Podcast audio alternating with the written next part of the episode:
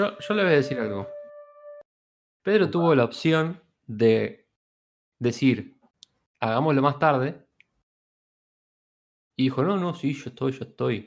No lo hizo. No lo hizo. Se- más tarde no tengo tiempo, boludo. Tengo que hacer otras cosas. Eh, pero bien.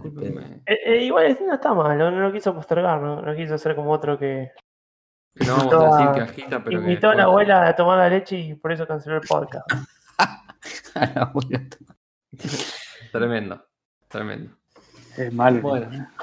Bueno, bienvenidos chicos al, al nuestro segundo episodio o episodio 1, no sé cómo lo, cómo lo vamos a llamar, de, de, de- ¿No es un bug?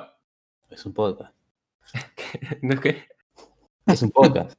Es un podcast, sí, por supuesto, es un podcast. Eh, hoy vamos a hablar de lo mejor y lo peor de sistemas para un programador. Así que cada uno tiene algunos temas que quisiera tratar. No sé si alguno quiere dar el puntapié inicial. Dale, yo, puedo arrancar siguiendo. Eh, bueno, para mí, antes que nada, aclaramos que vamos a intentar no usar muchas palabras clave, tratar de hacerlo para todo tipo de público. Em, pero bueno, básicamente para mí, una de las cosas más importantes a favor de trabajar en sistemas es la flexibilidad. Lo que nos pasa hoy en día en sistemas es que eh, todas, las, todas las empresas, todas las oportunidades que tenemos, por lo general, hoy en día es muy estándar que te ofrezcan un día de home office al menos por semana. Em, y yendo un poco también a esto de lo que es la flexibilidad, ¿quién no tiene no? Em, ese amigo de, de sistemas en WhatsApp que dice, mucha suerte muchachos hoy con la marcha de la 9 de julio, yo me quedo en casa trabajando. Eh, y, bueno, es, es esa flexibilidad de, de- de poder tener ese día, ese día en el que, no sé, o, otro ejemplo, por ejemplo, eh, quizás se te rompe un, caño de agua y tenés la posibilidad de ese día trabajar desde casa. Em, eso está bueno.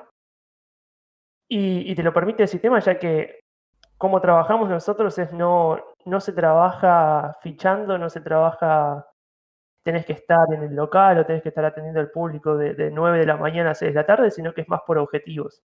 Claro. Entonces yo puedo, por ejemplo, eh, empezar un par de horas más tarde porque tuve que hacer un trámite a la mañana. Y el trabajo que yo tenía que completar lo puedo terminar también dos horas más tarde después del horario normal. Eh, eso depende un poco más de, de la responsabilidad de cada uno, pero tenés esa flexibilidad de arrancar un poco más tarde, terminar un poco más tarde, arrancar más temprano. Y, eso es un punto a favor eh, que te puede beneficiar. Quizás no, no te das cuenta, pero en el día a día te termina, te termina ayudando muchísimo.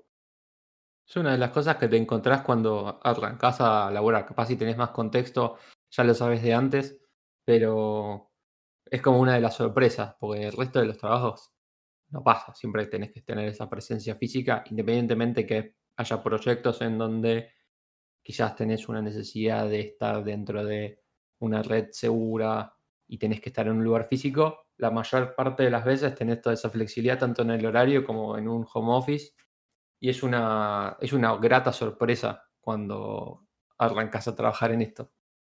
Claro, exacto. Eh, quizás algunas empresas, bueno, eh, lo que ponen es cuatro, tres, cinco días a la semana eh, ir a la oficina, pero, pero está claro que uno depende también de su responsabilidad poder ejecutar y, terminar los mismos objetivos desde algún día desde casa. Y como decía al principio también, es, bastante estándar hoy en día.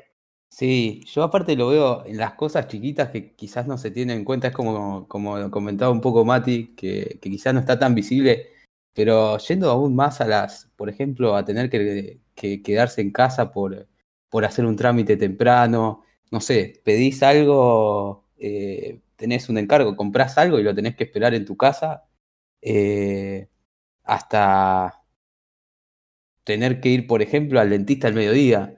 Son pequeñas cosas que la verdad te ahorran cada dolor de cabeza que, que lo veo muy copado. Sí, Eh, y siento que ahora con esto quizás habías otras, eh, otras áreas que no eran tan... eh, o se resistían un poco a esto de- del teletrabajo, al home office. Creo que con esto de la cuarentena surgió que, se está, que es necesario tener esto y, se está viniendo un poco para lo que Sistemas propuso ya hace, un, a uno- hace unos cuantos años. Sí, además, eh, tener en cuenta que esos días que trabajás desde casa, también tenés más tiempo para, para vos, porque arrancás, digamos, en punto, si tenés que arrancar a las 9, con levantarte a 8 y media, desayunar, a las 9 estás, estás ya conectado y después lo mismo. 6 de la tarde en punto, si terminaste con tus objetivos, puedes, puedes cortar y no tenés que estar viajando, quizás el colectivo o el, o el Uber, lo que sea que te tengas que tomar y, y eso, eso es tiempo que puedes nada, dedicar en cosas tuyas. ¿Quién no tomó una reunión desde la cama? Quiero que me digan. Pero que estamos acá. Vos más de una vez seguramente. Yo creo que nunca estuve de, la, de, no, sillón puede no lo ser. puedo creer. Bueno. Sí, Y ahora que están, y ahora que están saliendo esos videos de, de Zoom, de No, no, por Dios. gente hay que tener la cuidado con la cámara, eso sí, hay que tener cuidado con la cámara, Siempre, pero se siempre puede. con pantalones, aunque sea con un No. llave, pero siempre con Y pantalones. la cámara apuntando para arriba. Sí, y mm, hay algo que, digamos, la flexibilidad, con, lo, lo que me pasó a mí con eso es que cuando era una vez por semana, cuando lo descubrí estaba buenísimo, de repente empecé a querer más y en un momento encontré un balance que para mí era, era bastante sano. No sé si cada uno, supongo que cada, para cada uno debe ser distinto, Sí. eh, pero obviamente acá con la cuarentena está como recontra, recontra desbalanceado. No sé, capaz los que están acostum- más acostumbrados a trabajar más remoto, si les cambió, lo viven igual o, o no. Yo creo que es un proceso por el que pasamos todos de irnos a los extremos. Arrancamos bien con un día, después, obviamente, como dijiste vos, queremos más, y después te chocas contra la pared cuando ves que ya necesitas un poco de, relaciones humanas en el medio cuando estás dos semanas en tu casa y, y no fuiste a la oficina. Eh, sí, me pasó similar y creo que, creo que sí, después depende mucho de cada uno encontrar el balance obviamente siempre acompañado de, lo que quizás te, te, te dé tu, tu trabajo, pero eh, sí, después eh, encontrar los días más particulares para cada uno, eso puede variar de acuerdo a cada persona. Sí, yo creo que o sea, está bueno tener la flexibilidad y está bueno tener la libertad de poder decidir qué día de la semana o cuándo yo voy a necesitar trabajar desde mi casa. Y, y el hecho de tener un, un- un régimen así mixto me parece que es una de las cosas más este, eh, saludables o entretenidas, si se quiere. Ya que muchas veces cuando hay varias personas trabajando juntos en un equipo e intercambian ideas, la comunicación es mucho más rápida cuando estás eh, cara a cara y eh, de ahí también surge- surgen cosas muy, muy copadas, ¿no? Después eh, sí, seguramente por ahí en algún momento te sentís medio cansado y qué sé yo, y, y querés trabajar desde tu casa, decís hoy no voy porque quiero que- tirarme un rato más y, salir un poquito antes para, para poder hacer otras cosas, eh, hacer uso de ese tipo de, de beneficio, ¿no? Yo me siento mucho más cómodo eh, yendo a trabajar, pero porque me despeja muchísimo ya el solo hecho de salir de mi casa y hacer un, tramo, eh, por, por, corto que sea, de mi casa al trabajo, eh, que me, despeja un poco y, me deja listo como para poder arrancar un poquito más despejado. Quizás hay gente que no lo necesite, pero en mi caso sí.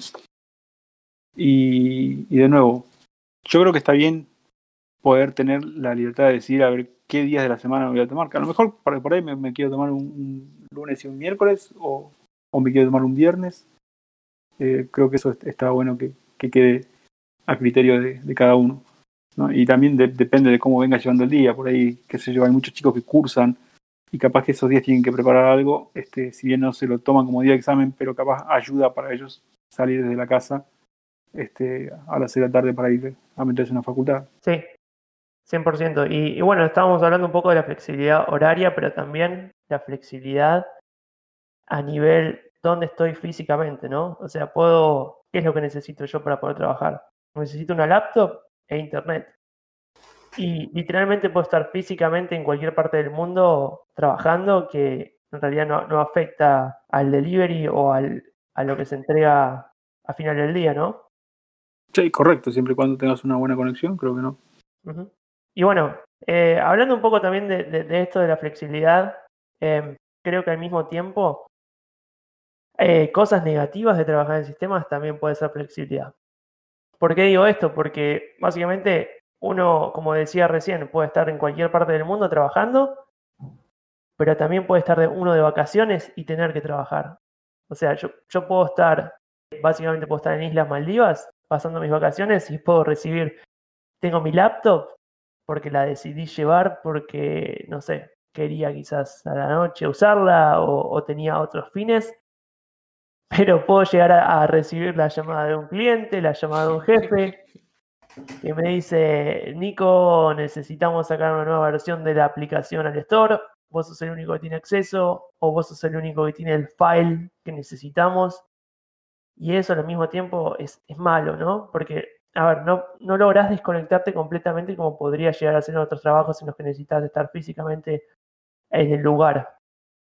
Entonces, eh, voy a contar un caso que me pasó a mí, por ejemplo, eh, estaba trabajando en un proyecto y, estábamos trabajando con, una empresa, con un vendor que, que nos debía el firmware, digamos, el, código de, un protoboard o, de, un, de, un, aparato que necesitábamos para, para un proyecto.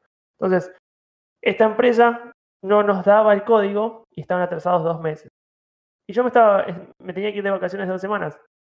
Entonces yo básicamente les digo, miren, me voy a ir dos semanas de vacaciones. Cuando vuelva, eh, espero que esto no nos haya llegado. Esta empresa dice, no, mira, te lo vamos a mandar durante esas dos semanas. Así que eh, te vas a tener que llevar todo, todo el aparato en el cual necesitas instalar el software, te lo vas a tener que llevar de vacaciones que era más grande que una fuente de una, de un, de una computadora, para, para, darles un poco de, visión. Y, y, la verdad que no era divertido. Yo me tenía que ir en avión y no me imaginaba con eso de dos kilos en la, en la valija para todos lados. Así que. Claro, ¿qué trae usted, señor? Eh, exacto. Eh, por suerte decidí que no lo iba a hacer. Les dije, miren, estoy esperando hace dos meses. Eh, no, cuando vuelva lo veo. Y por suerte, durante esas dos semanas efectivamente no mandaron nada, así que me salió bien, pero, pero de nuevo, es la flexibilidad de que yo prendo mi laptop donde quiera que esté y puedo hacer ese trabajo. Entonces, eso al mismo tiempo es una contra, ¿no? De trabajar en sistemas que, que eh, depende mucho de vos eh, desconectarte completamente. Sí, yo lo veo como que la línea es muy delgada, ¿no? Al, necesitar tan poco para empezar a producir, justamente yendo a un caso incluso más, eh, más cotidiano, eh, estás eh, quizás usando la misma computadora un fin de semana para, con la misma que con la computadora que trabajás, estás revisando las noticias, viste un chat y ese chat te, te llevó a revisar un mail y ahí ya empezás a trabajar. A ver, tampoco es tan grave, ¿no? Pero bueno, hay que decirlo y son cosas que pasan. Sí, además, o sea, no es simplemente responder ese chat, es el estrés que hay detrás de ese mensaje que te llegó, en el que te están diciendo todo el laburo que vas a tener el lunes o, o, o, que pasó algo grave durante el fin de semana, lo que sea. Pero, digamos, todo ese estrés, ahora después creo que vamos a hablar un poco de eso, pero todo el estrés ese indirectamente se te está acumulando en el background como diríamos. Como que viene, viene en la en la job description, cuando publican el, la oferta laboral y te dicen trabajo flexible y trabajamos por objetivos. En, muchas circunstancias eso significa, bueno, mira, si querés tomarte un día te lo podés tomar, pero sabés que lo que vas a tener que hacer va, va a exceder a las ocho horas laborales legales que tendrías que tener. Eh, la famosa letra chica. la famosa letra chica. Y ahí hay una skill que, no nos enseñan en ningún lado, que la puedes tener o no la, puedes tener, eh, que es la de, poner límites, ¿no? O sea, esto de llevarte las cosas de, vacaciones. Eh, yo no he llegado a tanto, pero no voy a decir que no he leído los chats porque no, eventualmente aprendí a borrar la aplicación o a desloguearme cuando me iba de vacaciones, pero los he leído y es como que no, no cortás y volvés a enroscarte y nunca, nunca te relajaste. Sí, hay, algo importante, bueno, para no irnos muy, muy por las ramas, pero es, importante también saber cuándo el, mundo sigue, ¿no? El mundo sigue sin, sin tu participación. A veces uno lee un mail en el que se, se, está pidiendo tu, tu participación o, o, es algo que vos podés resolver y querés entrar y resolverlo, pero realmente si vos no lo resolvés ese día y esperás un día más, quizás al otro día la persona que estaba reemplazando lo resuelve y lo resuelve bien. Eh, sí, nadie es imprescindible, eso está claro. Exacto.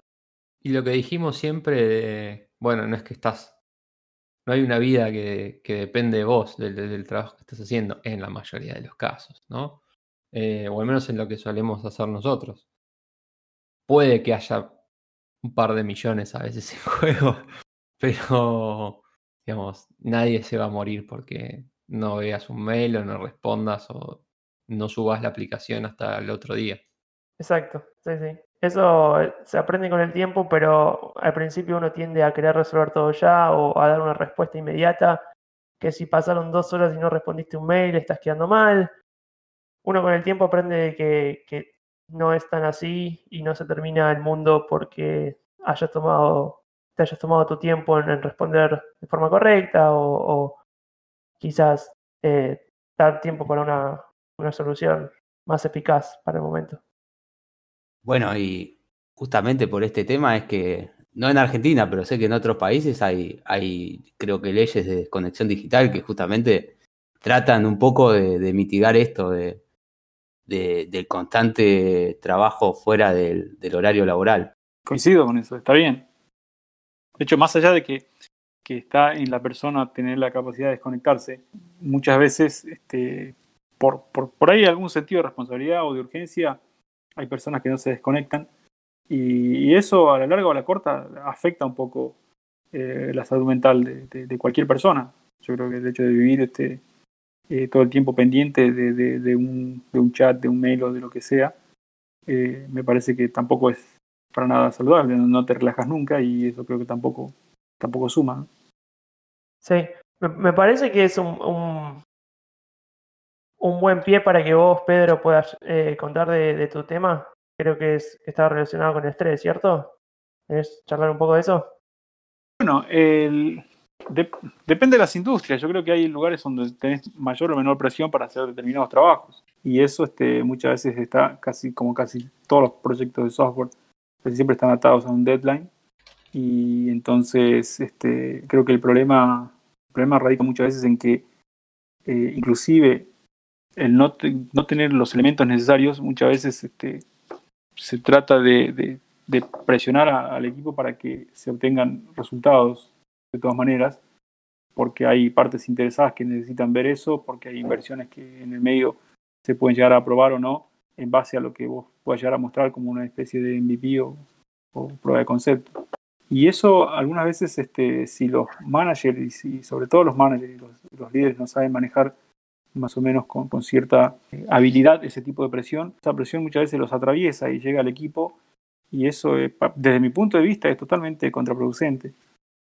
Porque de repente tenés chicos que trabajan cantidades excesivas, de cantidades de horas excesivas frente a una computadora y que muchas veces, obviamente, el rendimiento no es el mismo de, cualquier persona después de estar 8 o 10 horas frente a una computadora. Eh, ahí, necesitas darle un, descanso a, la cabeza, porque empezás a, cometer errores que, después cuando lo ves al día siguiente, más de uno le debe haber pasado, de hecho a mí me pasó también muchas veces, de que estás tratando de resolver algo y decir, no, mejor me voy a descansar, cuando ves al día siguiente te das cuenta que es una boludez. Y eso es porque justamente eh, algunas veces los deadlines no son tan flexibles y porque también se ejerce presión por parte de, de cierto sector de, desde arriba que, que los managers o los, los, los, líderes no saben manejar, o no pueden, o no tienen la capacidad, o, o por la razón que fuere. Y eso genera estrés, obviamente. Eh, muchas veces los managers o los líderes no saben filtrar de forma correcta la información y, todo ese estrés, así como viene del cliente, lo tiran encima a todos los desarrolladores. Eh, muchas veces he visto situaciones, me ha pasado a mí que el cliente, no sé, necesita algo para mañana o para la semana que viene, porque si no se pierden 8 millones, 10 millones de dólares y están todos en llamas, el cliente, el director, el VP. Y básicamente vos como responsable de hacer comunicación entre tus developers y, el cliente, obviamente te llaman a vos y te dicen todas esas cosas malas que van a pasar. Y como buen líder o como buen manager, lo que vos tenés que hacer es ver cómo disolver esa información y, ver cómo motivar a tu equipo para que pueda eh, llegar a esos objetivos sin, sin decirles todo esto que está pasando atrás, ¿cierto? De alguna forma transmitir esa, sí, hay, hay una velocidad que tenemos que aumentar, pero sin decirles quizás esa información que está de más. Me ha pasado que muchas veces he conocido gente que, así como el cliente les daba la información, ellos se lo pasaban a los developers y esto explotaba por todos lados. Los developers eh, Sí. trabajando mal, eh, subiendo código de mala calidad, el producto final mala calidad y explotaba por todos lados y la solución fue peor que el problema. Algunos inclusive lo usan a, modo de, no diría, este, sí, como un elemento más de presión también, o de- para tratar de generar compromiso en un equipo y quizás eh, no es la forma correcta de generar ese tipo de compromiso. O, en realidad en lugar de generar compromiso, generar presión. Eh, es cierto lo que decís, hay que ser muy, muy cuidadoso en la forma de comunicar a, la gente eh, lo- los objetivos que tenés y por ahí si los deadlines son un poquito eh, acotados, este, hay que ver la manera de, de- de cómo manejar eso porque eh, obviamente cada persona también reacciona distinto a, a ese tipo de presión. Quiero aclarar para los que nos escuchen que cuando Nico dice 10 millones de dólares es porque realmente a veces hay cosas que son 10 millones de dólares. Eh, y dependiendo de eso del tiempo que viva el error. Podemos dedicar un podcast eh, específico a hablar de, de bugs o problemas en los sistemas que han generado pérdidas de 10 millones o más, pero eso es un- una conversación aparte. Que no son nuestras, ¿no? Porque si no, no estaríamos, no tendríamos Exacto. trabajo seguramente. No estaríamos vivos. Y después de, de la presión, Peter, ¿qué, qué otra cosa buena le podés sacar a este laburo? No sé, bueno, lo, lo bueno es que, por ejemplo, en, de acuerdo a los proyectos en los que vos estés trabajando, eh, por ahí tenés llegada a mucha gente. eh, y eso es bastante interesante porque mucha gente muchas veces este, hace uso de lo que vos estás haciendo y, y podés recibir un feedback si a la gente le gusta o, o no le gusta, entre otras cosas. ¿no? Creo que hay otros beneficios también, pero si, queremos volver un poquito más a lo que es este eh, a lo que estábamos hablando recién con respecto al, al estrés, eh, creo que también se genera un ambiente muy lindo cuando se llega al objetivo de un proyecto. Al menos a mí me, ha pasado casi siempre, de que cuando llegas de manera exitosa, eh, se genera un clima en el equipo que, lo- me ha tocado observarlo más de una vez y, y que está bueno. Es una especie de alivio, no sé si es alivio realmente la palabra, pero, pero hay cierta satisfacción cuando, cuando este, se llega a, concluir una etapa de un proyecto o el proyecto en sí. Y eso también está bueno. Está bueno festejarlo, yo creo que es bastante saludable para el equipo en sí. El hecho de después de llegar a, un tipo de, objetivo como ese, eh, festejarlo, eh, sa- salir a, disfrutar de ese logro. Me parece que, que es sano también, porque hace que se distiendan, hace que se, se haga una especie de catarsis también de manera grupal, donde se empiezan a intercambiar este, eh, muchas veces el punto de vista de cada uno, cómo fue que vivió determinada parte del proceso y, por ahí descubrís cosas eh, interesantes ¿no? en el resto de tus compañeros. Eh, y que también eso genera una conexión en particular en el equipo y eso está, está muy bueno. Desde mi punto de vista, no sé qué, qué, qué opinan ustedes. Vos, vos decís, de alguna manera, festejar el logro, como, como ganar el partido o salir campeón. Un triunfo, sí, ¿por qué no? Y, y, digamos, ahí toda la conexión que se da con el equipo, donde, donde vivís Sí, es como el tercer tiempo, es como el tercer tiempo en el fútbol, en el rugby, que te juntás con los chicos a tomar una cerveza y a hablar de todo lo que pasó durante el partido y, y empezás a acordarte de, de partes del proceso, de etapas del proceso, donde decís, ah, mira, y acá yo estaba, la verdad que me sentía terriblemente mal, pensé que esto no lo íbamos a poder hacer y justo descubrí esto y, y, mira, de casualidad pude, o, o se me ocurrió esta forma de resolverlo y, y bueno, y eso nos ayudó muchísimo acá o disparó este tipo de ideas en el resto del equipo, etcétera, etcétera. Incluso las cosas que, te- que, que no estuvieron buenas y que salieron mal, ¿no? Porque muchas veces Sí, nos juntamos y charlamos de, de la- las veces que la pasamos mal o alguna cagada que nos mandamos y cagamos de risa, digamos. Es dentro de, de- de todas las cosas que se empiezan a tener en común después, las que salieron mal son como anécdotas interesantes a veces. Y sí, porque si te, te acuerdas, sabés que tiré un delete sin, el- sin la condición. el-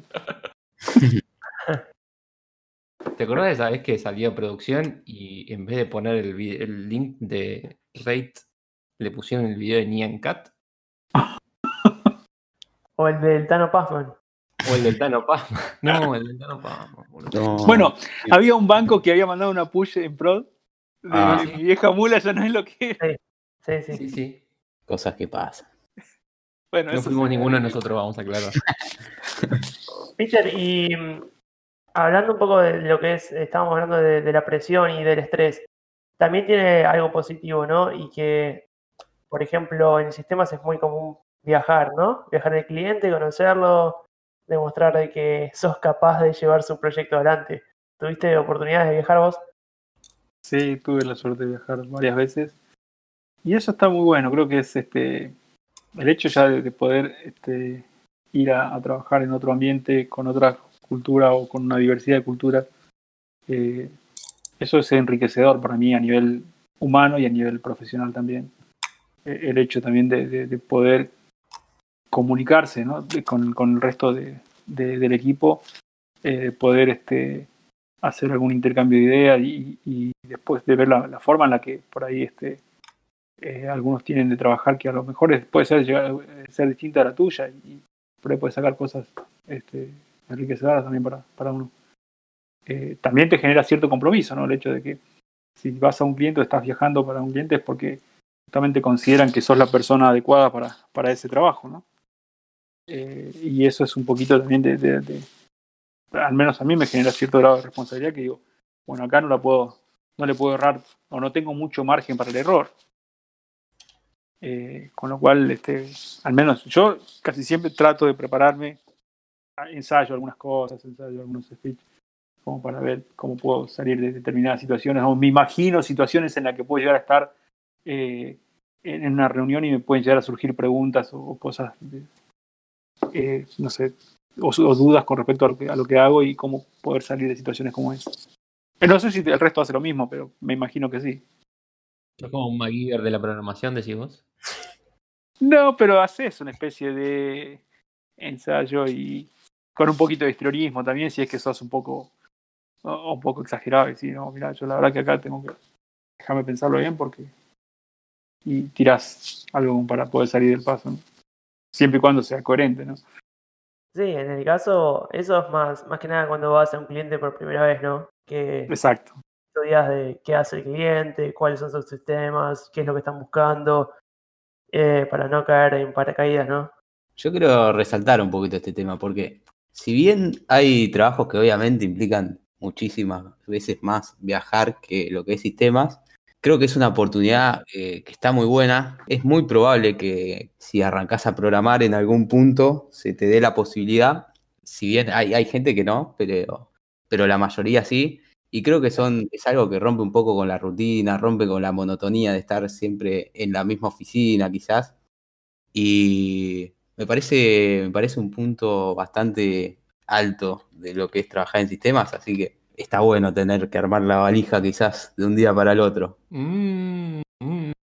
Eso, eso te lo discuto. Entiendo el concepto, pero he Bueno, armado valijas de un día para el otro y no me gustó mucho. Pero la primera vez que quizás te, arman, te hagan armar la valija en poco tiempo, capaz obviamente no te dejan organizarte como quisieras, pero está bueno. Es una skill adquirida la de la valija. Eh, pero los, los lugares y a dónde te puede llevar está buenísimo. Con, yo fui la primera vez, por primera vez a San Francisco con, con Nico, ponele. Nico ya había ido antes, creo, ¿no? Nico. Eh, sí, sí, había ido una vez. Eh, San Francisco era uno de los lugares que para mí era, tenía que conocer. Es Uh. genial porque eh, si bien trabajás en la semana, muchas veces vas dos o tres semanas y, y agarrás fin de semana y en el fin de aprovechás para conocer. Si no fuiste nunca a esa ciudad, es, es un golazo. Y, y bueno, depende, depende de la empresa, pero por lo general eh, el, el- viaje está cubierto, está todo pago. Entonces tenés la libertad de quizás fin de semana ir eh, a dar vueltas o ir a, comer a lugares que quizás no, no, no irías fuesen tus vacaciones. Eh, pero, pero bueno, eso abre un montón de, de otras, de otras puertas y, y de cosas nuevas para hacer que quizás no, no las hubieses hecho por tu, por tu cuenta. Y ahí hay parte de la historia y de la, de la camaradería que se arma muchas veces. A Pedro lo he escuchado un montón de veces contar de sus, de sus andadas en, en un montón de proyectos donde tuvo que ir con este con otro y como decíamos antes, capaz situaciones en, las, en donde las cosas que tenían que hacer no eran particularmente bonitas, pero la pasaban bien, ¿o no? Sí, sí. Sin lugar a dudas. Vos, Pedro, ¿qué, qué lugares conociste? Yo estuve en Chicago y en Nueva York y acá en, en, en Ohio. Yo son los tres únicos lugares que fue por, por laburo. Sí, Bueno, bien. Diste en Nueva York. sí. Esto es un- unas cositas, no fue muy largo, pero creo que uno de los más largos fue en Chicago, que estuve casi dos, me- dos meses por ahí. Eh, pero estuvo bueno también esa serie de proyectos que se dieron ahí, porque eh, era un equipo multidisciplinario y, y había mucha gente de, de distintos países que hay una, una mezcla de culturas interesante. Sí, conozco, conozco bastante gente que estuvo en ese mismo proyecto Peter, y hay muchas anécdotas. Que de nuevo, Uf. dejamos para un podcast específico para eso.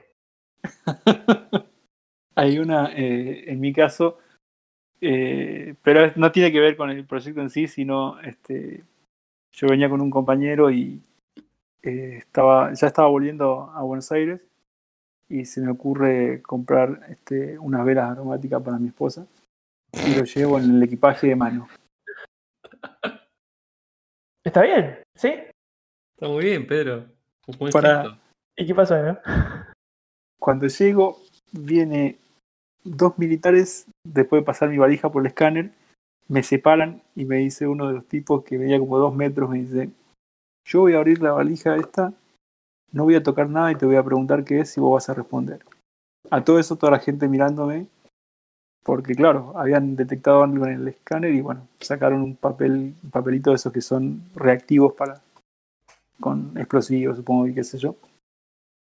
Y claro, eran las velas que la vieron como, che, para, ¿qué es esto? Había comprado petardos, Pedro.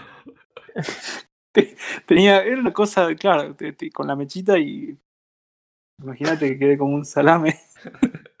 A todo esto habían detuvieron a mi compañero al otro lado del vidrio y no lo dejaban ir porque estaba conmigo, o sea, veníamos los dos juntos. Eh, y estuve ahí, este, no sé, 10, 15 minutos, porque en realidad lo que hizo el, tipo fue sacar, señalar lo, lo que lo que veía y me preguntaba a mí qué era y yo le respondía le pasaba el papelito para ver si tenía algún reactivo químico o algo. Y después me, dejó ir sin- con toda educación y todo eso, ¿no? Pero fue. eh, realmente, creo que una de las pocas veces me puse nervioso. Porque dije, ¿qué, qué, qué carajo puedo estar llevando para que, para que me, me frenen así? Sí, igual, nada, la sacaste barata, 10, 15 minutos no, no es nada. Nada, sí, la saqué recontra ahora. Ese, ¿querés contarnos para vos cosas positivas y negativas de trabajar en sistemas? Bueno, yo les traigo un tema que, que lo veo bastante positivo, la verdad me gusta bastante y trata un poco sobre el abanico que, que tenemos, a la oferta o demanda, mejor dicho, que hay y, y lo distintas que son entre sí, ¿no? Porque, a ver, yo básicamente le encuentro que hay dos niveles. Podemos empezar por a qué, en dónde querés estar trabajando eh, y me refiero un poco a qué tipo de empresa desde ya que también puede ser un, eh, puede ser un frilo, un freelance, como le decimos nosotros, desde empresas eh, en el que capaz vas a estar solo con un, con un equipo de, no sé, por tirar, no más de 10 personas, pasando por, por startups, por empresas chicas, que quizás son personas de más o menos un equipo de 20, 30. Y después también tenés eh, la posibilidad de, pasar a empresas medianas o ya empresas a realmente grandes de quizás más de 5.000 empleados. Así que por ahí un poco podés empezar a seleccionar dónde, dónde vos te sentís eh, más cómodo trabajando, sobre todo si ya tuviste alguna experiencia en, este- en alguna de esas empresas y querés repetir, lo veo bastante copado. Y el segundo nivel que les comentaba un poco era los distintos proyectos que hay. A ver, porque si bien eh, podés elegir el tipo de empresa, lo que está aún mejor o está muy bueno es que no va a ser el mismo proyecto. para darles un ejemplo, solo mi primer trabajo, que era una, sería una software factory, eh, una empresa que trabaja para un cliente y, y, le brinda los servicios, conté que trabajé más o menos en 10 aplicaciones distintas y que realmente eran casi todas diferentes. Y bueno, esto volviendo un poco a lo anterior, yo creo que aporta mucho el hecho de estar encontrando siempre algo nuevo, romper un poco con esa monotonía que quizás se suele, se suele encontrar en otras, en otras áreas que no, son eh, que no son sistemas y poder meterse en mundos eh, diferentes, en negocios completamente distintos y aprender de eso.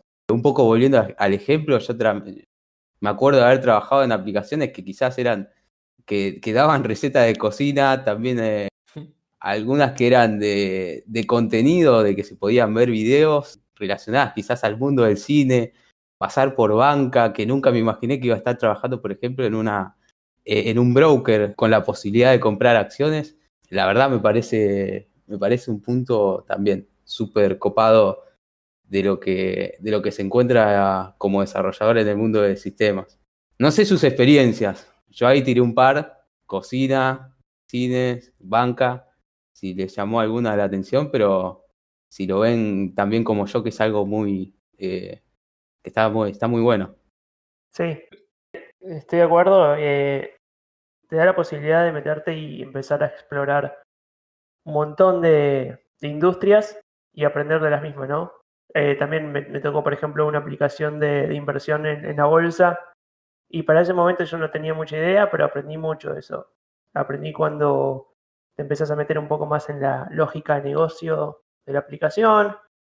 Eh, pero al mismo tiempo, como vos decías, es, cada aplicación es un mundo nuevo y no te, no te aburrís nunca.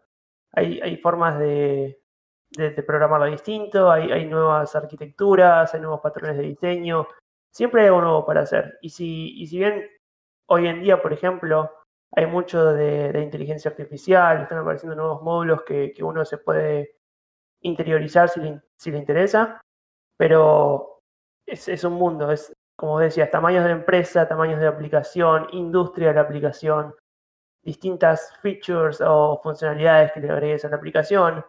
Hay, hay muchas cosas para hacer eh, dentro del mundo de sistemas. Si bien acá en esta conversación estamos acotando lo que es programadores, pero, pero mismo dentro de la programación hay un montón de cosas para hacer. Y sí, en, mi experiencia también me, tocó lo mismo. Yo trabajamos en la misma ese, con vos trabajamos en la misma empresa y con Mati también al principio y, nos tocó también hacer muchísimas aplicaciones, 15, 20 aplicaciones de distintas industrias. Y todo eso te da un montón de experiencia para todo tipo de tamaños de aplicación, te da experiencia de lenguajes, te da experiencia de cómo el tamaño de los clientes, tipos de industria, lógica de, negocios de, de, las determinados clientes o industrias. Eh, eso está, está buenísimo.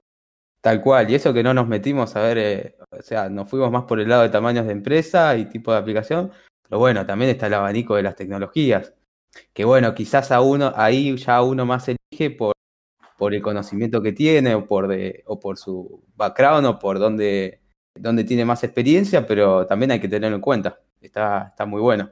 Eso un poco hablábamos en la, la, sesión anterior, ¿no? Que todos vienen, venimos con distinta información o con distinta expectativa y muchas veces eh, algunos arrancan en lo que encuentran, otros como que se enteran de algo que les gusta y, empiezan a hacer eso, pero tenés un montón de cosas para hacer, un montón de tipos de negocio, un montón de tipos de, de, de empresa, es como que hay demasiada opción para que puedas buscar el que, el que más te interesa o el que más te gusta. Y en particular, si, si les pasa como a mí que me aburro súper rápido de las cosas, el hecho de que la tecnología esté cambiando todo el tiempo, se esté actualizando, salgan nuevos frameworks, como decía Nico, nuevas formas de hacer las cosas, o mismo que los proyectos vayan cambiando porque trabajas o, en distintas funcionalidades dentro de un mismo producto o en distintos productos porque das servicios a distintas empresas, te mantiene activo. Te, te podés tener como la mala suerte que te toque justo algo que ya sabes hacer y un, digamos, una línea de negocio que no sea particularmente interesante para vos, pero tenés la ventaja de que hay tantas cosas para hacer que no hay tanta chance que te pase y si te pasa puede ser relativamente esporádico en lo que es, termina siendo tu carrera en total. Sí, ahí quiero remarcar ese punto, porque después ya me veo que nos van a venir diciendo, uy, ustedes dijeron que todos, que todos eran proyectos distintos, que eran preocupados.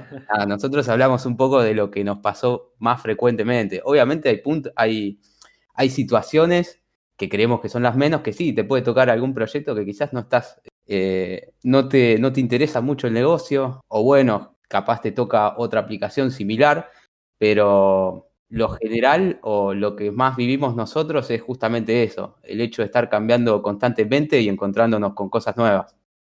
¿Querés contarlo de lado negativo ese? Vamos ahora a un tema que, que, es, sensible, la verdad. El tema de las reuniones.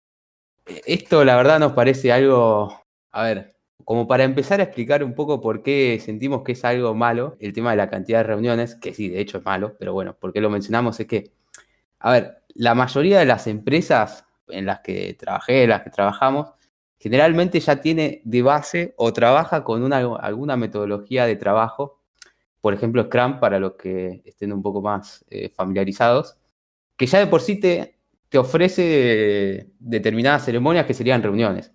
Así que ya de por sí tenés un par de reuniones que van a, que, van a persistir en tu día a día. Después, obviamente, se empiezan a sumar todas las reuniones que implica eh, trabajar obviamente en las, en las distintas funcionalidades, en los requerimientos que nacen del cliente. Entonces ahí se va agrandando un poquito la bola de nieve.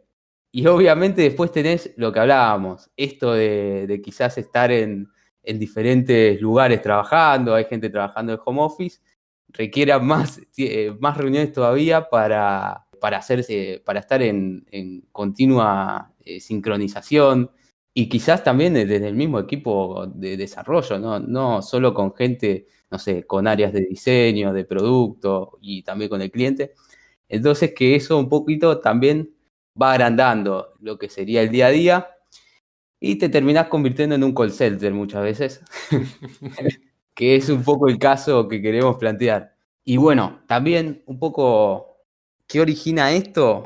Eh, o por lo menos como lo veo yo, mi opinión, es que muchas veces no están claras por qué son las reuniones, eh, no está claro el objetivo de las reuniones y eso termina derivando en más reuniones todavía. Entonces, un poco a veces te encontrás en, el día que quizás tenés dos o tres horas en la que te podés concentrar justamente en el código.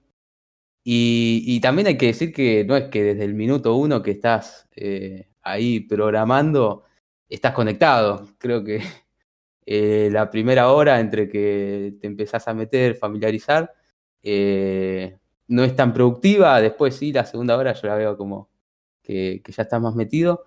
Así que no nos queda mucho tiempo neto realmente del que podemos ser, del que podemos performar bien. Eh, así que un poco va, por ahí va este tema justamente por esto que comentamos, es, muy común encontrarte en empresas cuando vas a salir a las reuniones que hay buenas prácticas para reuniones, eh, donde te, te dicen de cuánto debería ser eh, la reunión. Esto cada vez se ve más, yo ya lo vi en dos empresas que, trabajé. Te, te, tiran lineamiento de cuánto cuántas personas, hasta cuántas personas debería haber, y que lo que comentaba recién, que los, que los objetivos sean claros y así tratar de mitigar un poco esto. No sé cómo, cómo lo ven ustedes, si, si alguna vez se sintieron, che, estoy trabajando como programador o estoy trabajando como atención al, al cliente. En realidad, para mí el problema es que el cliente a veces no ve eso como parte de tu trabajo o no lo consideran dentro de las estimaciones. A ver, no hay, un, no hay problema si yo, por ejemplo, tengo como, programador, tengo dos horas de reuniones todos los días, si al final del día, digamos, el, el sueldo igual me lo pagan, ¿no? El problema es que el cliente está pagando por tus ocho horas de programar y nunca se tienen en cuenta esas dos horas. Me ha pasado muchas veces que quizás el equipo está atrasado y el cliente pregunta por qué está atrasado. Y mirá, tenemos absolutamente todos los desarrolladores, porque el cliente así lo pide, tienen una daily, una sprint planning, una retrospective, una pre-planning, una post-planning, una demo, infinita cantidad de reuniones. Entonces, cuando vos te fijas al final del día, el, calendario de uno, de uno, de los desarrolladores parece el de un manager. Entonces, el problema con esto es que no llegan al final del día porque las estimaciones se hicieron en base a que ellos van a desarrollar 8, 9 horas por día.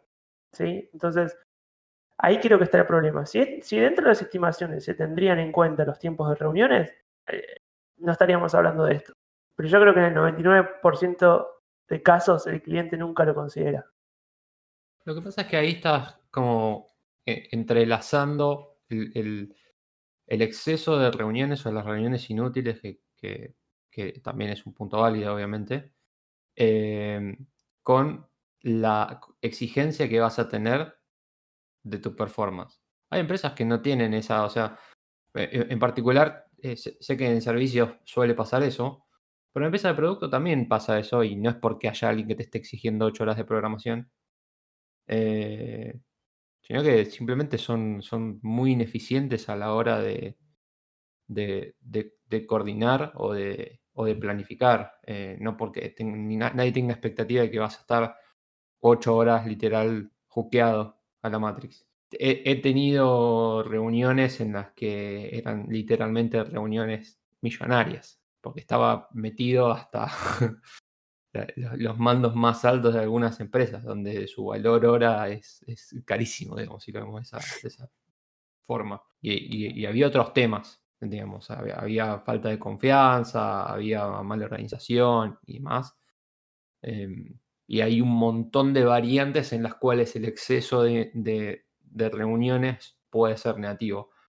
Que no se tengan en cuenta para lo que vos tenés que trabajar en el mes o, o en las dos semanas o lo que fuera, es una. Creo que después está la ineficiencia en la, en la planificación y la ine- ineficiencia en la comunicación.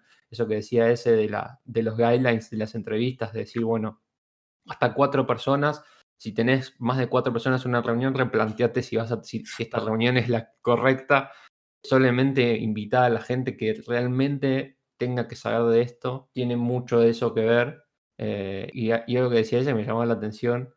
Mientras lo decía, lo, lo- lo iba pensando. Eso de, de estar conectado y esas dos horas mínimo que necesitas, o una hora mínimo, lo que fuera, para cada uno distinto, de estar concentrado, eh, debe ser la única cosa que en las películas o en la tele le- representan bien de rubro. Ese, ese momento en que estás como de inercia, en el que estás metido en lo que estás haciendo y capaz que te, te hablan y no registran nada, es el momento más productivo y cuando cada media hora tenés un update, una reunión y algo de eso, eso nunca, puede, nunca pasa y te afecta muchísimo en lo que puedes hacer. Sí, tal cual. Yo creo que también hay que hacer un poco de, de mea culpa. Muchas veces tenemos, no sé si decirlo malas prácticas, pero dejamos reuniones por tiempo, sin, sin un límite de tiempo, que se repitan, eh, no sé, una vez por semana o la frecuencia que, elijamos. Y bueno, eso hace un poco que se empiece a, a- cargar el calendario. Muchas veces también pasa con lo que decías, eh, un poco vos, Mati, falta alguien que termine de dar el, la definición en esa charla, nos olvidamos de incluir a la gente que, que tiene que tomar la decisión. Así que sí, yo veo que un poco sí, eh, hay reuniones que se dan obviamente por, que, que son necesarias, pero hay otras que creo que las inflamos un poco el calendario nosotros. Hace poco igualmente escuché una práctica, eh, puede ser media polémica, ustedes me dirán, pero que básicamente consiste en, eh, en cuando ya sentís que tu calendario está explotado y no y, a- y tenés que recurrir al, al calendario de almuerzo porque si no sabés que te ponen una reunión en esa hora. eh, básicamente eliminar todas las reuniones del calendario. Las que son realmente necesarias van a volver. Las que están ahí de adorno, te va a quedar ese tiempo libre. No sé. Es buena, ¿eh? Van, a volver con una de cagada pedo, capaz. Sí, ya, ya entendí por qué lo polémico. Claro. Y capaz que si rechazás ahí o no aparecés puede ser polémico, pero, pero no sé. Quizás Es una técnica, yo la tiro. Que borrar, le pondría todo que no. De última. Para Claro. que si le pongo que no, estén forzados a mandarme un mail o algo o a hablarme para. No, o te, o te pinguean para decirte, che, pero necesitamos que vos estés. ¿Estás seguro? Decime, a ver, comentame para qué. Y capaz que sí, es cierto. Porque es muy difícil encontrar. Primero que eh, si hay algo que los managers saben hacer es reuniones al pedo, en muchos casos. Eh, entonces, es, Managers o project managers, aclara por favor. eh, los project managers son managers también. Ok, Claro, managers general. personas que están acá también son managers. Ah, Así bueno, que- eh, que se hagan cargo. Acla- aclaramos, aclaramos que el rant o la queja puede ser contra ¿no? que, se- bien. que se hagan cargo, o mejor dicho, hagámonos cargo. Eh, yo trato, yo trato de no molestar eh, o molestar lo mínimo indispensable a mi equipo por el hecho de que cuesta mucho cuando vos estás enfocado en algo que te saquen para meter en una reunión y después volver a enfocarte eh, en, en algo que estás tratando de resolver.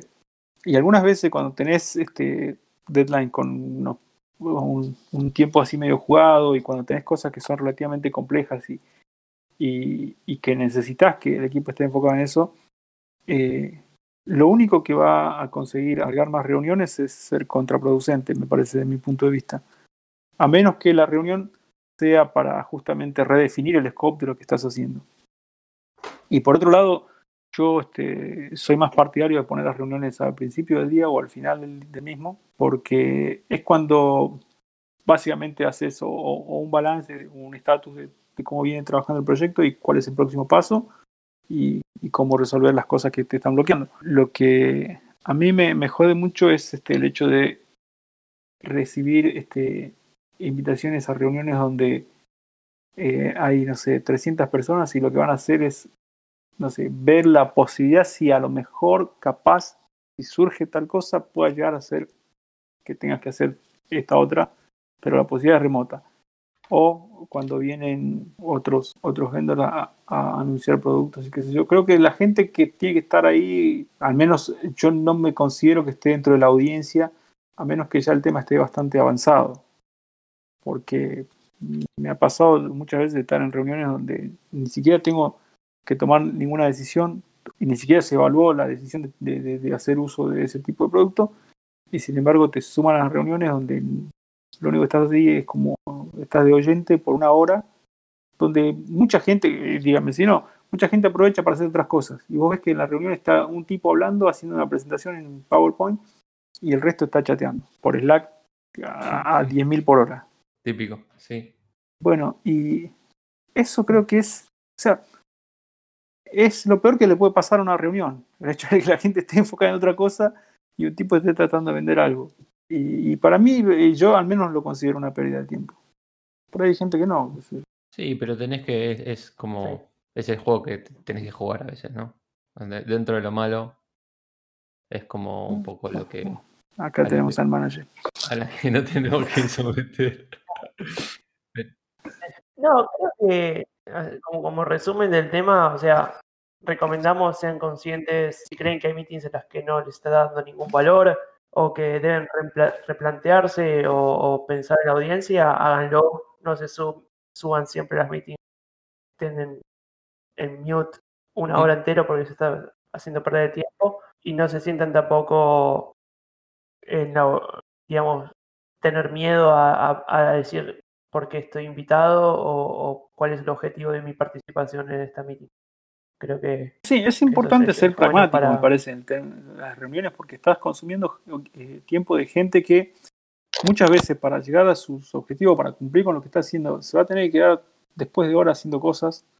Y no está bueno eso. Creo que hay que ser muy respetuoso con Sí. el tiempo de la gente, desde mi punto de vista. Sí, eso, la- las reuniones y Sí. relacionado a lo que decía Nico antes respecto de la expectativa y, las estimaciones, ahí se, se engancha un poco lo que, lo que para mí es el- la, última contra que, que vamos a mencionar hoy, que para mí es bastante dura, que es el tema de, de los deadlines. A, a mí me genera la sensación de que si bien siempre implícita o explícitamente tenés tiempos de, de- de entrega en distintos trabajos por distintas cosas, para mí nosotros vivimos todo el tiempo marcados con, con, con micro y schedule. macro, sí, tal cual, porque a veces tenés cosas desde, desde decir lo que vas a hacer en el día hasta saber lo que vas a hacer en las próximas dos semanas, hasta saber lo que vas a hacer muchas veces dentro, de los dentro del trimestre. Tenés lugares también más flexibles que otros donde eso se puede reacomodar y demás, pero siempre tenés esa cabecita atrás que te, está, te, te va siguiendo y te va diciendo, viste, esto lo necesitas para mañana. Eh, también hablando de lo que hablamos de, lo- de los- de managers y las distintas formas de, de llevar un equipo, que eso es un tema que, podríamos explayar un montón. el, tiempo y, a veces la presión y el estrés del que hablábamos puede que esté relacionado con eso. Y dentro de, todas estas estimaciones y de las reuniones, también entran no solamente la, presión de saber que tenés que llegar con algo, que por lo general es como un poco la, responsabilidad de que vos decís, bueno, voy a tardar tres días y lo tenés, que tener en tres días, pero por otro lado está la, a veces una necesidad que es del negocio o es externa a vos que dice, bueno, ¿sabes qué? necesitas tres días, pero lo tenés que tener en dos. Y ahí empieza cierta puja que eleva ese, ese estrés y esa necesidad, ese tema de deadlines y que, que muchas veces no solamente son constantes, sino que a veces son puestos por otros y para mí al menos es difícil de manejar eso. Dos, pero el Happy Path, le ¿no? Y no te resuelvo los bugs. Aclaramos que el Happy Path es como la funcionalidad mínima feliz de, de algo que tenés que construir. Pero sí, la, contra de eso es que si acortás el tiempo, negociás haciendo menos cosas de alguna manera. Salimos, salimos sin cuadro.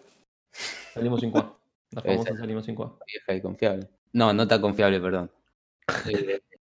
Y una de las cosas que veo de, esto de, de, los deadlines, que no sé si es que son cosas que te llevan a eso, es que muchas veces tenés que, para fijar ese deadline, tenés que estimar cosas que no tenés ni idea que cuánto realmente te pueden llegar a, llevar. Obviamente en el mundo ideal habría que parar la pelota, que son realmente que implica, pero bueno, muchas veces en la vorágine de trabajo tenés que tratar de dar una, aproxima, una aproximación. Así que un poco creo que como punto malo también se, se desprende un, ese, ese de las estimaciones. High, high level estimation, decís vos. Esa, la de una línea. Quiero hacer una vista que tenga un botón acá que diga login. ¿Cuánto es? ¿Cuánto me cuesta? Da, decime bien lo que quieres hacer. T-shirt size. Esa es otra frase famosa. Eh, les iba a decir, cuando en, el, mundo real, digamos, cuando te vienen a decir tenés que arreglar el baño, tenés que arreglar la cocina, que te dicen es un día, y después te dicen, no, es una semana, y como tenés la cocina rota, no tenés otra opción más que aguantarte la semana, en, en, programación la contra de la flexibilidad es que si rompiste la cocina y la tenés que arreglar en una semana, la tenés que arreglar en un día y vas a tener que arreglarla en un día, como sea, o sumar a gente. Eh, eso de, que, de, vivir con el error no es muy común. Hay lugares en los que son un poquito más benévolos y te dejan vivir con eso, en la mayoría diría yo que no, no es el caso. Bueno, y para, para cerrar el último tema, o para mí lo que, lo, que es a destacar, más allá de que todas las otras cosas positivas que dijimos, eh, a, todas las disfrutamos, esta tiene más que ver con la oportunidad, ¿no? Que es que la, demanda de trabajo que, hay y el futuro que tiene, con esto que decíamos que todo el tiempo se actualiza, todo el tiempo cambia, salen nuevas tecnologías, aparecen nuevos negocios o nuevas necesidades, ni hablar con, la pandemia como un montón de, negocios y empresas se, vieron forzadas a, evolucionar en ese sentido. Y lo que nos pasa en el rubro es eso, ¿no? Tenemos que muchas veces acompañar y eso demanda que haya más gente y tenés muchas oportunidades, tiene, tiene alguna, alguna cosilla, pero prácticamente tenés para, si, si, si, tenés para, si tenés experiencia, tenés para elegir casi siempre tenés para elegir posibilidades dentro del país, afuera del país, trabajo remoto por tu propia cuenta, como decían antes. Así que eso está buenísimo y creo que te da una tranquilidad para contrarrestar el estrés que mencionabas antes, te, da una tranquilidad que en otras cosas no hay. Y para los que están arrancando también hay un montón de, de oportunidades, porque justamente como hay tanta demanda, hay muchos lugares que se dedican o que tienen como parte de sus prácticas ayudar a que gente se, meta, aprenda, dan charlas, dan cursos, hacen, hacen entrenamientos en el, mismo, en el mismo trabajo. Entonces eso está, creo que es algo que no sé si pasa en, muchos otros rubros. Sí, me parece que mm, además está muy bueno porque no requiere muchísimo tiempo para una persona que, que no está, que no conoce el tema hay muchísima información online, hay muchos cursos, videos, charlas on-site. Bueno, no ahora con la cuarentena, pero la verdad que es muy fácil meterse en el tema y agarrarle un, ritmo mediano, digamos, ¿no? ¿no? No te digo que, digamos, en un año puedas convertirte en, un arquitecto de, software, pero claramente va a haber una posición para, para tu seniority o para lo que hayas aprendido en, todas las compañías, en todas las aplicaciones. Siempre se necesita gente con distinta experiencia, gente con distintos conocimientos y mismo si vos aprendiste un poco o hiciste unos cursos online, posiblemente alguna empresa está buscando a alguien como con tu perfil, con tu conocimiento. Y eso está buenísimo. Sí, además, toda la incertidumbre que, que implica quizás elegir, yo lo veo más por ese lado, elegir una carrera, saber si, si, si realmente esa carrera va, va a seguir siendo el mismo boom que quizás eh, lo es cuando la elegís, y, y qué va a pasar cuando vos te, te mandes a, a buscar trabajo. Creo el hecho de que, de que Sistemas tenga tanto justamente ese futuro es, es- está buenísimo. Te hace un poco estar más seguro de, de elegirla, si es que ya, ya pusiste un poco el ojo ahí. Y, y más eh, estando en economías medias, medias complicadas, como lo sería el caso de la Argentina. Bueno, y creo que como un último tema de, de cosas a favor, creo que estamos todos de acuerdo en que los sueldos en general eh, no son malos y te permiten, digamos, hoy, hoy en día cuando empezás la universidad es, es una carrera en la que también puedes trabajar al mismo tiempo. Y sin mucha experiencia hay muchas empresas como hablábamos antes que te contratan, que necesitan eh, gente como, como vos, que está recién empezando, que hizo cursos o quizás están en el primer año de la carrera. Y en muchos casos quizás al principio el, el sueldo es, es- no es muy alto, pero con la experiencia que uno va ganando, después se le abren un montón de otras posibilidades. Y con la, la gran demanda que hoy en día, eh, estamos en posición, digamos, de poder quizás negociar un poco más el sueldo. Hay tantas empresas que buscan perfiles similares que uno está, como decía, en condiciones de poder decir cuál es su, eh, su sueldo pretendido. Y bueno, nada, eso, eso la verdad que es un punto muy a favor y, y yo como contaba, le contaba a, lo- a los chicos antes, eh, yo al principio arranqué, me había anotado en arquitectura y, y- y es una carrera que todavía me gusta muchísimo, pero es verdad que hasta que uno no se recibe, después de 6, 7 años de carrera, no puede trabajar de lo que le gusta.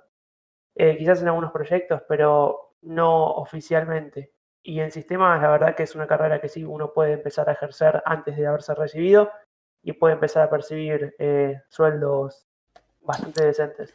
Sí, Es un pro y un contra, ¿no? Al mismo tiempo eso, ¿no? ¿Cu- ¿Cuál sería para vos, Peter, la, la contra? Y que muchas veces hay chicos que, que justamente por el hecho de que hay empresas que pagan muy bien, eh, terminan por, por dejar eh, la, la carrera de grado en sí y no terminan de graduarse y por ahí este creo que eso, esa puede ser una de las contras, ¿no? Y en, y en algunas verdad, organizaciones creo que, que tenés que tener eh, necesariamente un título de grado para llegar a ciertas posiciones. Sí, sí, no, es verdad, es 100% verdad. Bueno, pero ahí ya depende cada uno y eh, obviamente no estamos haciendo apología a dejar la carrera, Oh, pero es verdad que, que uno es bastante tentador.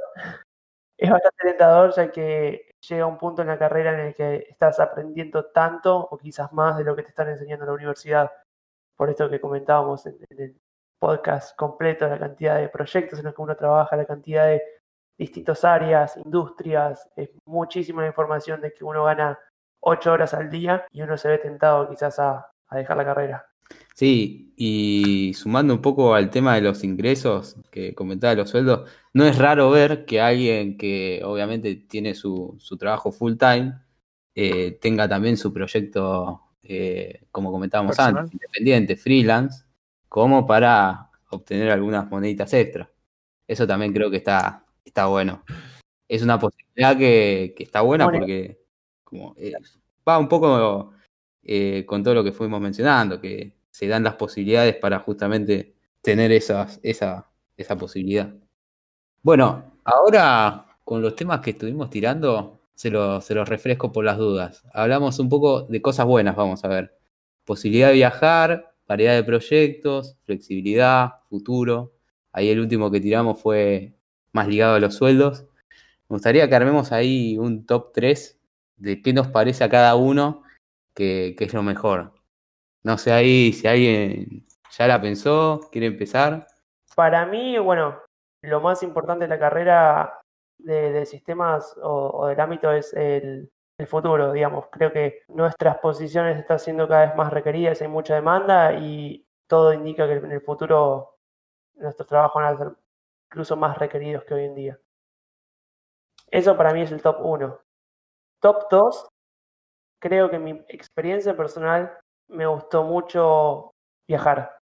Viajar me abrió muchísimo la cabeza, me hizo conocer gente de todo el mundo, me hizo aprender mucho también, me hizo aprender cómo, cómo manejarme con el cliente, eh, cómo conocer equipos de, Estados Unidos, equipos de quizás India, de todas partes del mundo, y eso me, me ayudó muchísimo a mi carrera profesional. Y como tres, eh, la flexibilidad, como decía al principio. Me parece que eso, el poder trabajar desde donde sea, que el, horario no sea tan fijo, eso me, permitió dedicar más tiempo para mis cosas, poder amoldarme o, flexibilizar el, horario laboral y poder solucionar trámites o, cosas que en realidad no podría hacer en otro, en otro rubro. Eso para mí es top 3. Me gusta, me gusta. Yo me anoté. La verdad me costó mucho porque son todas cosas muy buenas y que supe, supe aprovechar en su momento. Pero bueno, eh, empiezo sin, sin extenderlo mucho, empiezo futuro, obviamente por todo lo que implica. En segundo, la flexibilidad. La verdad, cuando muy, eh, mucho lo, lo, puse en segundo lugar por esas pequeñas cosas que comenté al principio que la verdad te resuelven la vida, más cuando empezás a tener más responsabilidades. Creo que es algo que es un granito de arena que todos los días suma y la verdad, viéndolo de forma global, es un montón, termina siendo un montón. Y el tercero, puse variedad de proyectos, más que nada, porque en mi caso siempre que quizás estaba, no sé, o medio, o me empezaba a aburrir, o, o quizás ya tenía ganas de cambiar, siempre aparecía algo nuevo que me volvía la motivación al 100%. Por lo menos en mi caso puse esos tres. Mención especial a las posibilidades de viajar, que también la recontra Pero eso es mi top 3. Bueno, mi top 3 es, eh, creo que el, número uno por lejos, pero por lejos es este que hago lo que me gusta. Eso no es donación, eh, Y para mí, ya sé, pero, pero eso tiene que ver con que, con que ya eso le saca muchísima presión. Sea, porque ah, en otra oportunidad de mi vida me ha tocado trabajar en cosas que no me gustaron y la verdad que pesa mucho ir este, a laburar cuando sabes lo que te espera y lo que te espera justamente no te gusta. Y eso para mí, por lejos, es, es este, una de las cosas que para mí es el top uno de lo que hago, que me gusta mucho lo que hago. Eh, en segundo lugar pondría viajar sin lugar a dudas. Creo que viajar, coincido con Nico, abre mucho la cabeza, eh, distiende muchísimo viajar y, y, también, bueno, disfrutar las cosas también de otra manera. ¿no? el hecho de, conocer gente, otros equipos, otras culturas, para mí es, es este, muy enriquecedor. De hecho, es una de las razones por la cual decidí irme a vivir a, otro país, pero por una cuestión de que creo que eh, culturalmente nos va a enriquecer muchísimo. Estoy hablando de mí y de mi familia. Y en, en tercer lugar este, pondría la, la flexibilidad, que también me parece, me parece genial eso de poder tener la libertad de, poder trabajar por ahí si quiero ir hoy o, si siento que tengo ganas de ir a trabajar voy. Eh, si no trabajo desde casa eh, y eso no, no, debería afectar ni el rendimiento ni, ni, los, los, objetivos que tengo para hacer. Eh, yo lo pondría en ese orden. Está muy bien está muy bien.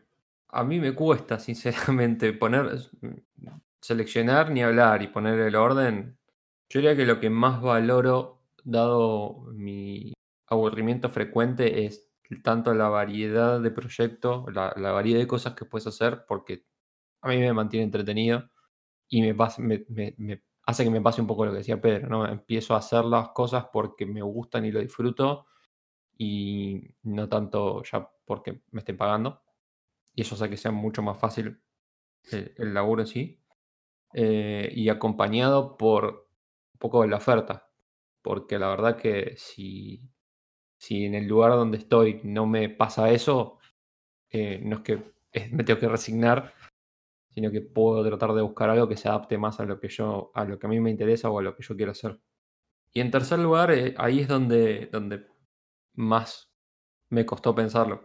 La verdad que para mí ahí la, la parte de la flexibilidad es donde más me, digamos, lo que me termina de dar confort de- del laburo. Eh, lo que decían de los viajes es, verdad, te, te da un montón de cosas, ni hablar de poder comprarte algunos elementos que no se pueden adquirir en tu país de origen. Em, y, y- lo mismo, lo mismo con, con los sueldos, pero no hay, a menos para mí, no hay, no hay plata en el mundo que me haga hacer durante mucho tiempo cosas que no, que no disfrute. Entonces, la variedad y la posibilidad de, de- de- de cambiar y que haya opciones es, es valiosísimo para mí. Bien. Creo que ha sido una linda charla, ¿no?